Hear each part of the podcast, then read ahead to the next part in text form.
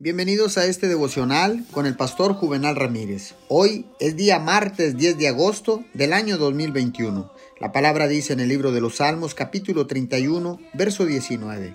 Cuán grande es tu bondad, que atesoras para los que te temen y que a la vista de la gente derrama sobre los que en ti se refugian. Déjeme decirle que servimos a un Dios bueno y Él desea inundar su vida con cosas buenas si pasa cada día preocupándose acerca de cómo se va a pagar una cuenta, temiendo no conseguir el ascenso en el trabajo o amargado por lo que alguien dijo a sus espaldas, no está viviendo como un niño que entiende lo bueno que realmente es Dios. La preocupación, el miedo y la amargura son rasgos de carácter del viejo hombre. El nuevo puede confiar, ser seguro y perdonar porque cree que Dios puede tomar cualquier cosa que le pase y trabajar para que obren para su bien.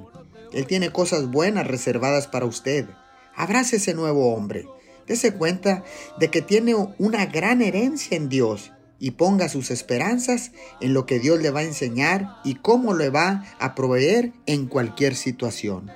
Gracias Señor. Hoy decido no preocuparme o tener miedo de que no tenga lo suficiente, porque sé que tú, Señor, vas a proveer lo mejor para mí, porque tú eres Yahweh Jireh, el Dios que suple, el Dios que provee. En el nombre de Jesús, amén y amén.